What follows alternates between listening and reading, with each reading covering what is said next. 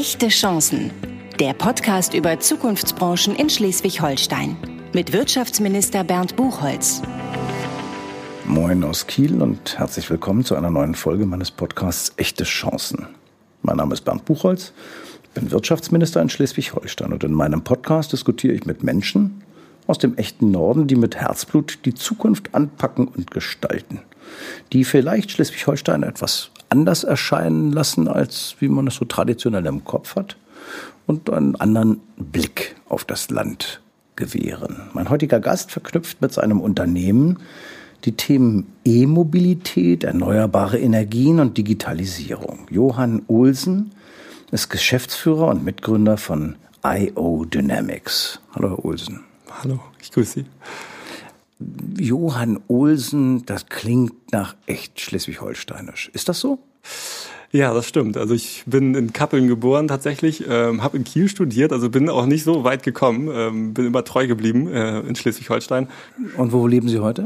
Ich lebe, lebe heute in Flensburg. Johann Olsen hat studiert in Kiel und was? E-Technik, also Elektrotechnik an der Christian-Albrechts-Universität. Elektrotechnik. Weil er sich für Elektrotechnik interessierte? Tatsächlich war es damals so die Entscheidung, entweder Fotografie oder E-Technik, wird man sich ein bisschen wundern jetzt, aber ich bin dann zur E-Technik gegangen, einfach weil ja ich die Welten von Physik und Mathe irgendwie spannend fand und da auch mich auch weiterbilden wollte. Ähm, und dann habe ich das gewählt und habe es bis heute auf jeden Fall nicht bereut. Mit Mobilität hatte das damals aber noch nicht viel am Hut. Nee, tatsächlich nicht. Also äh, Schleswig-Holstein ist ja sehr stark in den erneuerbaren Energien. Das war auch tatsächlich was, was ähm, äh, mich sehr gereizt hat und immer noch reizt.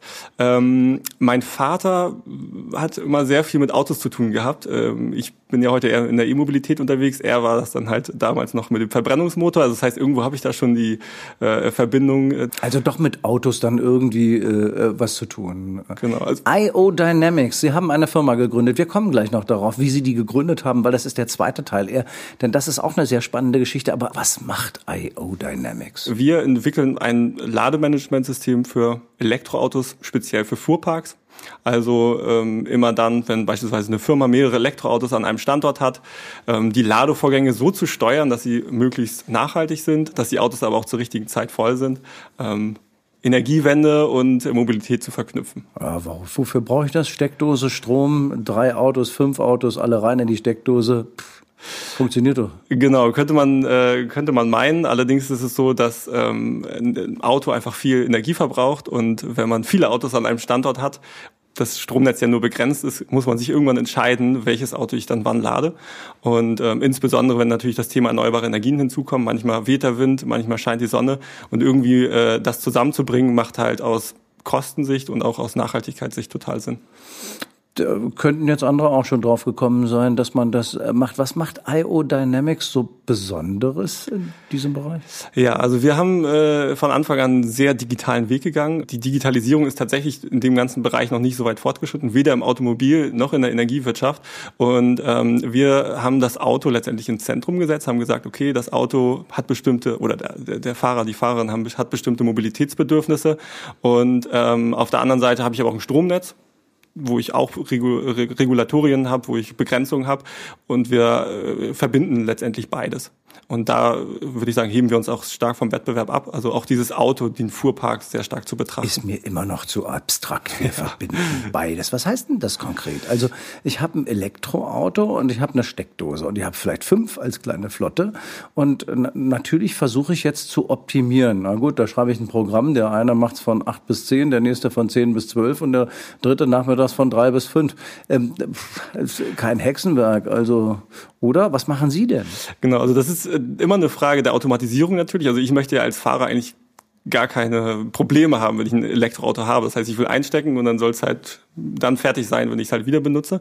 Und äh, das tut letztendlich unsere Software. Also das heißt, ähm, zu entscheiden, wann es am sinnvollsten ist, aus Sicht des Nutzers und aus Sicht des Energienetzes das Auto aufzuladen und ähm, ja, dann äh, den Fall sozusagen zu optimieren. Das müssen wir uns, glaube ich, noch mal etwas klarer machen.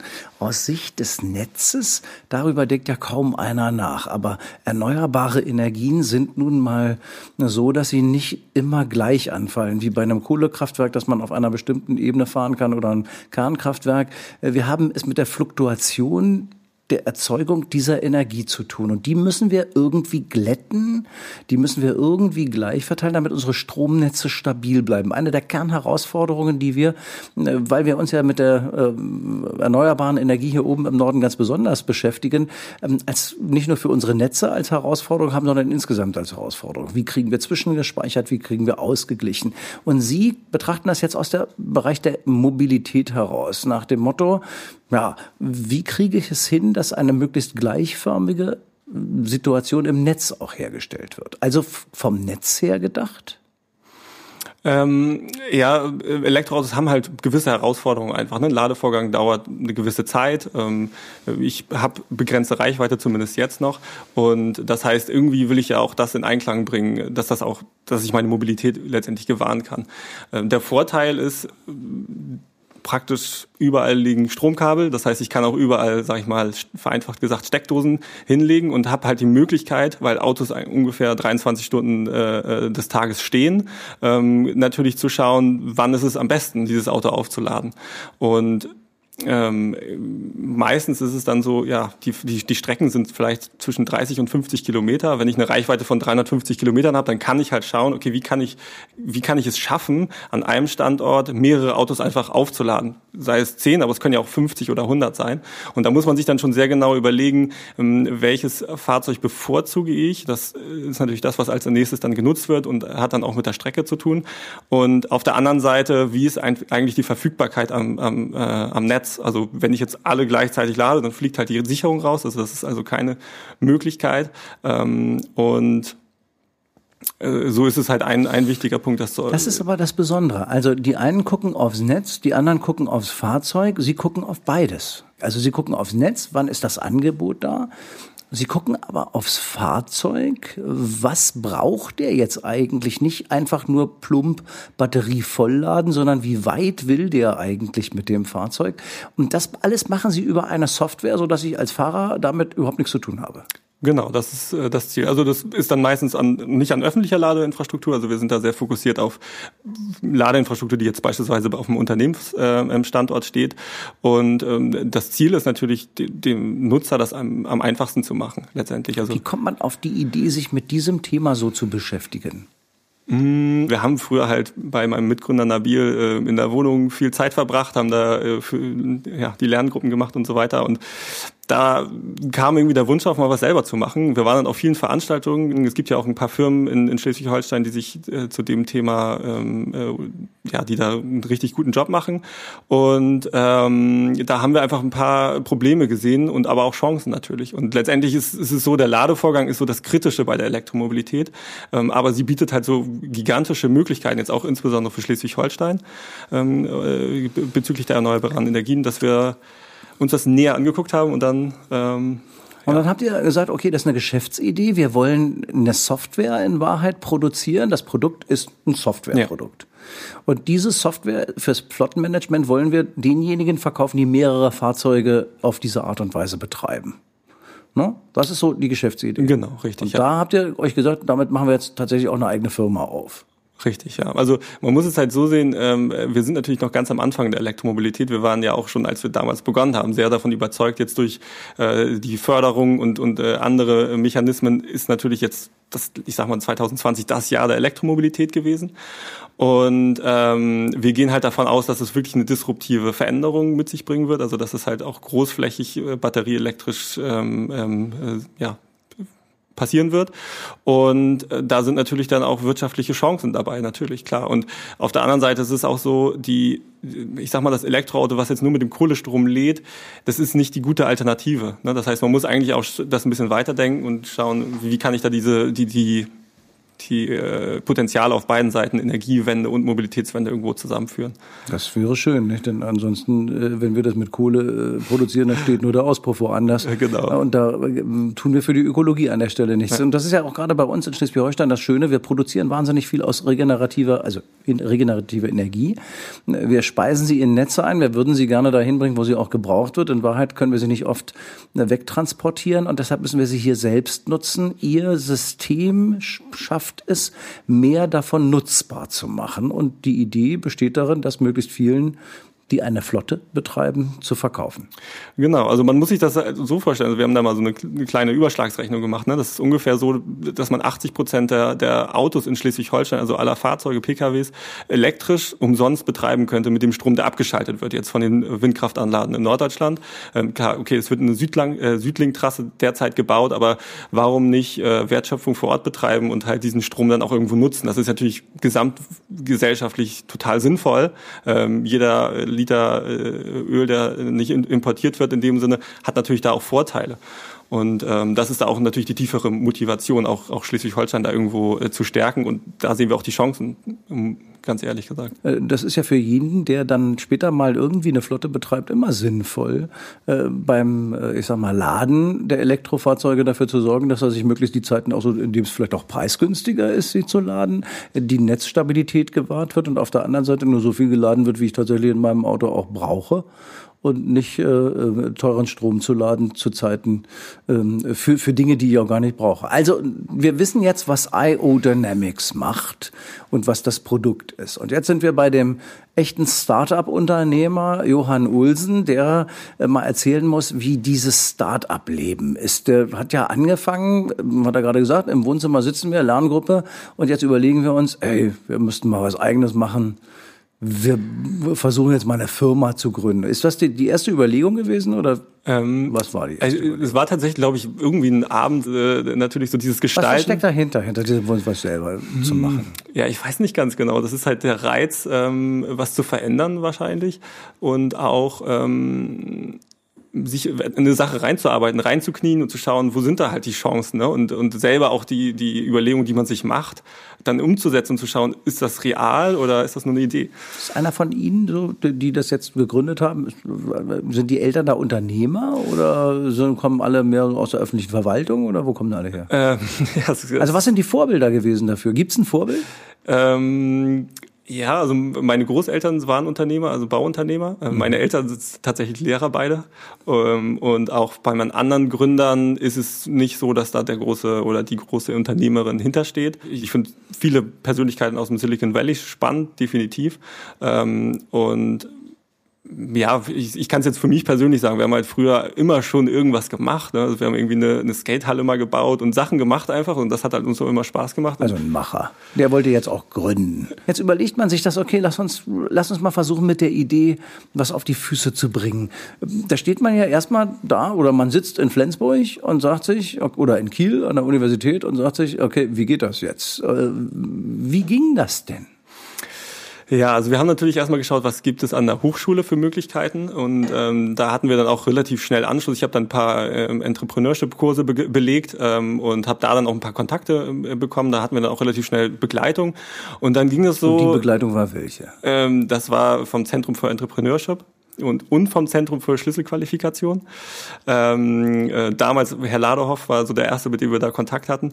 Und dann ist das zum Zentrum, äh, Zentrum für Entrepreneurship gegangen ähm, und dann weiter auch nach Flensburg tatsächlich. Dann wurden wir dahin vermittelt zum... Äh, nee, nee, wir müssen nochmal, wir wollen die ganze äh, Schleswig-Holsteinische, das ganze Startup-Ökosystem einmal richtig durchgehen in diesem Gespräch, Johann Ulsen, weil da ist als erstes das Zentrum für Entrepreneurship und dann kommt plötzlich eine junge Frau, die äh, Startup SH leitet, auch ins Spiel. Anke Rasmus mhm. spielt mit ihrer Unternehmensgeschichte äh, auch eine gewisse Rolle. Ja, auf jeden Fall, genau. Wir wurden dann damals äh, ja, in Kontakt gebracht mit Anke Rasmus und hatten da dann auch die ersten Gespräche. Es war halt schon zu dem Zeitpunkt klar, dass wir nach Flensburg gehen wollen. Das heißt, sie hatte dann äh, das Netzwerk äh, Startup SH letztendlich genutzt. Die sind ja relativ gut äh, vernetzt und hat uns dann vermittelt zur Venture-Werft nach Flensburg.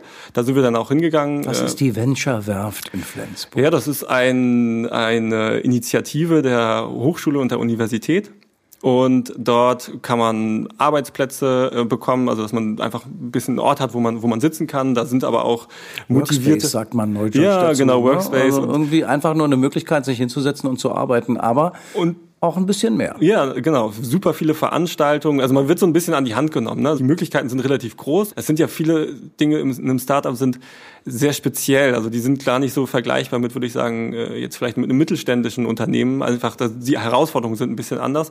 Und deswegen sind natürlich, gerade wenn man diese Erfahrung nicht hat oder auch diese, die, diese Vorbilder in der Familie vielleicht nicht hat, muss man auch eine Menge lernen. Und ähm, äh, das ist ganz wichtig, weil sonst wird man sehr sicher scheitern. Und das haben wir da dann auch vorgefunden. Also das heißt, es war natürlich jetzt nicht nur auf die Venture-Werft begrenzt. Wir hatten natürlich dann auch weiterhin Kontakt nach Kiel und haben das Netzwerk dann auch weiter ähm, ausgebaut und ähm, ähm, genau sind dann ja auch Aber zum die Gründungs Venture-Werft ist schon so ein Nukleus und das ist ja das, was Sie gesagt haben. Ein Teil einer solchen Startup-Landschaft ist es, auch mit anderen, die gründen, mal sich wechselseitig über die Schulter zu gucken, sagen, wie gehen die die Probleme an, wie könnten wir die Probleme angehen. Das ist ja eines der Themen, das man als Gründer offensichtlich hat, dass man auch ein bisschen Mentoring, ein bisschen Anleitung äh, gerne hätte oder wenigstens mal andere, die die ähnlichen Probleme haben könnte. Das ist das eine. Das zweite ist Geld. Jetzt bin ich dreist und frage Johann Olsen, wo kam das Geld her? Ja, wir haben äh, uns hingesetzt, haben uns überlegt, okay, wenn wir uns selbstständig machen wollen und wir werden äh, ja es schwer haben, ähm, direkt so viel Geld zu verdienen, dass wir davon leben können. Das heißt, wir brauchen halt irgendwie eine, eine, eine Möglichkeit. Es gab dann einmal die Variante zu sagen, okay, ähm, ich arbeite nebenbei oder wir arbeiten irgendwie parallel. Es war dann aber relativ schnell in unserem Fokus das Gründungsstipendium Schleswig-Holstein. Ähm, Das ist ein Programm, wo man jetzt nicht mit reich wird, aber wo man halt äh, sich keine Sorgen darum machen muss, dass am nächsten Tag halt nicht zum Kühlschrank ist. Und darauf haben wir uns dann damals beworben. Das war Jetzt dann kommen wir so, zu dem Punkt, da bin ich nämlich stolz drauf, ja. Also nach der Venture-Werft und nach dem Startup SH, das es bei uns gibt, gibt es ein Gründungsstipendium. Ja. Also wenn ich weiß, ich will das, dann sagt das Gründungsstipendium über ein paar Monate jedenfalls, über eine gewisse Zeit bin ich erstmal safe und kann mich auf das konzentrieren, wie ich meine Gründung betreiben will. Das ist der Hintergrund des Gründungsstipendiums. Genau, und zusätzlich auch noch, also das ist ja nicht nur das Geld, sondern auch da ist wieder Netzwerk und, und ähm, ähm, ich sag mal Coaching und, äh, und so weiter. Also das heißt, man wird da hat letztendlich mal ein paar Monate Zeit zu, zu schauen, okay, was ist die Idee, wo sind die Chancen, was sind halt die ganzen Risiken, die man da auch vielleicht hat, was muss man tun.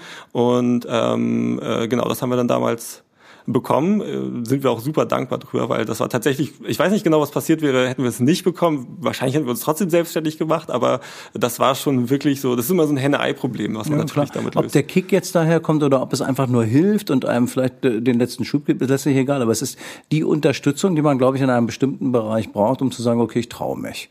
Ähm, in der weiteren äh, Phase, das ist ja, wir sind jetzt quasi bei dem Startup ähm, eher noch in der Seed-Phase, äh, wie man so schön sagt. Also das Konzept ist im Kopf, äh, man geht in eine Gründung ran, aber es man hat noch keine Umsätze und noch überhaupt kein Produkt. Man muss das alles erstmal entwickeln. Ähm, ähm, da ist Gründungsstipendium gut, das versorgt einen ein bisschen. Man braucht dann aber auch am Anfang Geld dafür, um loslegen zu können. Das ist auch eine Hürde am Anfang. Es ist nicht so, dass man hingehen kann und so, hier, ich möchte es gerne haben, sondern man muss das auch ein bisschen ausarbeiten, diese Idee. Man muss die dann auch einmal präsentieren. Das führt natürlich schon ein bisschen dazu, dass man genauer darüber nachdenkt, was tut man da eigentlich? Ist es halt sinnvoll? Kann man halt auch andere Leute davon überzeugen, dass es sinnvoll ist? Und äh, dann kann man äh, loslegen. Und dann muss man pitchen, um äh, diejenigen, die dann auch bereit sind, gegebenenfalls zu finanzieren. Genau. Äh, und die erste Runde beim Finanzieren bei Ihnen, wie ist das gelaufen? Ähm, ja, wir hatten äh, früh schon den Kontakt auch aufgebaut. Also das war, glaube ich, auch sinnvoll, dass wir halt auch ein bisschen verstehen, wie, äh, wie läuft das halt und ähm, ähm, was wird halt gefordert bei einem Pitch, was muss man da halt auch, äh, in welchem Status muss man die Idee letztendlich haben. Und äh, wir haben dann gepitcht und haben es dann bekommen. Also Was bekommen? Das Gründungsstipendium. Das Gründungsstipendium, klar. Ich bin jetzt schon in der nächsten Phase, Ah. ja, weil in Wahrheit habt ihr ja noch partizipiert vom Seed- und Startup-Fonds. Ah, Genau, das ist auch relativ frisch tatsächlich. ähm, Das das nächste landesmäßige Finanzierungsinstrument, das wir für junge Firmen zur Verfügung stellen, wenn man in dieser Phase ist, im Zweifel aus einem Fonds auch Fondskapital zur Finanzierung mitzubekommen, weil wir halt wissen, dass das mit dem Berater von der Sparkasse und von der Raiffeisen und Volksbank bei einer neuen Gründungsidee nicht immer so ganz einfach ist. Habt ihr die Erfahrung anderen Bereichen gar nicht machen müssen? Also seid ihr gar nicht zur Sparkasse gegangen, um zu gucken, ob es Geld gibt? Ähm, wir sind tatsächlich gar nicht zur Sparkasse gegangen. Es gibt natürlich noch Varianten wie äh, Venture Capital. Also wir sind auch im Gespräch mit sehr vielen anderen natürlich und, und äh, es ist auch so, dass, dass da ähm, für die nächste Finanzierungsrunde, die auch tatsächlich geplant ist, natürlich noch mehr ähm, ähm, ähm, ja, Akteure vielleicht dann dabei sind. Und in diesem Fall war es jetzt ähm, äh, der Seed- und Startup-Fonds mit äh, Privatinvestoren kombiniert. Und das ist natürlich auch sehr wichtig, ne? Also weil das Gründungsstipendium, das hat äh, da, da war es halt noch ähm, ja, im frühen Stadium der Ideenfindung und, und auch der Entwicklung. Und ähm, irgendwann muss man aber auch vielleicht ein bisschen das Team erweitern und so weiter. Und da ähm, ja, braucht man dann halt noch ein bisschen mehr Kapital letztendlich. Und dann kommt eine Phase, wo man sich mit diesem jungen Unternehmen in Schleswig-Holstein auch noch bewerben kann, um teilzunehmen an einem Accelerator in Lübeck. Und das habt ihr getan und ihr seid auch noch genommen worden. Ja, wir haben äh, genau, wir haben uns auch auf den Gateway 49 Accelerator beworben. Das war halt auch es kam halt so auf, also es war auch ein bisschen Zufall irgendwie und, und wir haben gedacht, okay, das, das, das find, klingt auf jeden Fall interessant. Also es ist so irgendwie bei uns angekommen, durch das Netzwerk natürlich auch und äh, konnten uns aber am Anfang noch nicht so viel drunter vorstellen. Also natürlich wussten wir ungefähr, was ein Accelerator-Programm ist, hatten aber vorher auch noch keins durchlaufen und haben dann ähm, uns zum zweiten Batch drauf beworben und haben dann ja die Hürden auch da genommen. Und das war auch tatsächlich nochmal, würde ich sagen, ein bisschen Unterschied zu, zu, zu, den, zu, zu dem Gründungsstipendium. Und äh, die, die Seed-Finanzierung ähm, ist natürlich auch nochmal ein ganz anderes Mittel, aber weil da hat man halt wirklich eine eins zu eins äh, Betreuung und da hat man ein wirklich super Netzwerk und ein großes Angebot. Also da wird man dann recht eng umstellt. Da ja. muss man äh, viele Coachings mitmachen, da muss man äh, viel durchlaufen. Wie lange hat das gedauert, dieser zweite Batch beim äh, Gateway 49? Das ist unser Accelerator in Lübeck. Ähm, das waren neun Monate ähm, in sehr enger Zusammenarbeit mit Stefan Stengel, der das da auch äh, einer der Hauptverantwortlichen. Und genau, es gibt dann unterschiedliche ähm, Coachings und, und Workshops auch zu verschiedenen Themen und auch insbesondere ähm, dieses dieser Blick von draußen ins Unternehmen. Also einfach um die Prozesse zu verbessern keine Ahnung, jeden Tag ein, ein ja. Daily zu machen. Ne? Und das solche ist Dinge. Äh, genau das Thema, was ein Accelerator soll, sondern einen immer wieder prüfen, ob man schon an alles gedacht hat, immer weiterentwickeln und immer weiter die Idee vorantreiben und das mit einer beschleunigten Art und Weise. Habt ihr einen Kunden inzwischen? Ja, wir haben äh, tatsächlich ein paar Kunden äh, schon gewinnen können. Sind natürlich noch in der Pilotphase, also das heißt, ähm, es ist jetzt noch nicht so, dass man das bei einem großen Online-Shop kaufen könnte auf Klick. Ähm, aber wir sind da ganz guter Dinge, haben da ähm, sehr viele ähm, Kontakte auch mittlerweile. Also wir telefonieren jeden Tag mit zig Leuten ähm, aus ganz Deutschland, aber auch aus, äh, aus Europa. Und ähm, also die Idee ist interessant für andere, die das Produkt durchaus gut gebrauchen können. Ja, auf jeden Fall. Also wir haben sehr, sehr viel positive Resonanz bekommen wir dafür. Das ist natürlich trotzdem noch ein junger Markt. Also das heißt, es hat auch Herausforderungen und ähm, ich weiß noch nicht, wie es in drei, vier Jahren aussieht. Ähm, aber insbesondere die letzten zwei Jahre, also eigentlich haben wir, glaube ich, ein ganz gutes Timing auch getroffen. Das ist natürlich auch mal ein bisschen Glückssache. Also das heißt. Der zweite Batch bei Gateway 49 ist gerade zu Ende gegangen. Ihr seid im, an der Abschlussrunde Zweite geworden. Der Sieger wäre in Silicon Valley gekommen als so Schnupperphase. Ähm, es gibt aber, ich kann jetzt sagen, äh, Johann Olsen, es gibt noch eine weitere Chance. Ja, beim Startup Summer Camp kann man mitmachen. Das ist nochmal so eine Woche richtig äh, interessantes äh, Arbeiten auf der eigenen Geschäftsidee und auch da können die besten drei Teams über unsere Landespartnerschaft mit dem Silicon Valley, denn wir haben eine mit einem der weltgrößten Accelerator und Venture Capital Unternehmen in Palo Alto, also in Sunnyvale, um genau zu sein. Da sitzt Plug and Play, eine Firma, mit der das Land Schleswig-Holstein kooperiert, äh, weil wir die Start-up und Gründerszene in diesem Land eben massiv irgendwo vorantreiben wollen. Äh, diese Zusammenarbeit mit dem Silicon Valley macht es auch gerade für Start-up-Unternehmen hier oben im Norden wahnsinnig interessant und wir stellen gerade fest, wir kommen da gerade beide her, dass sich inzwischen auch viele, viele Startups aus der ganzen Bundesrepublik hier oben bei uns für diesen Accelerator bewerben, weil sie wissen, hier gibt es nachher die Chance, gegebenenfalls auch mit mehr Kontakten am Standort Schleswig-Holstein über die Grenzen hinaus, sogar bis ins Silicon Valley Kontakte zu knüpfen, um die Geschäftsidee zu skalieren, auszubreiten und auszurollen. Ähm, Johann Olsen ist einer dieser Start-up-Unternehmer aus Schleswig-Holstein, der regenerative Energie, E-Mobilität, Digitalisierung in seinem Geschäftsmodell äh, verbindet und hoffentlich mit seinem Start-up eine richtig große Firma daraus macht. Jedenfalls wünsche ich euch das. Äh, zum Schluss des Gesprächs gibt es bei uns immer so drei kurze Fragen mit der Bitte um drei kurze Antworten. Die besten Ideen habe ich.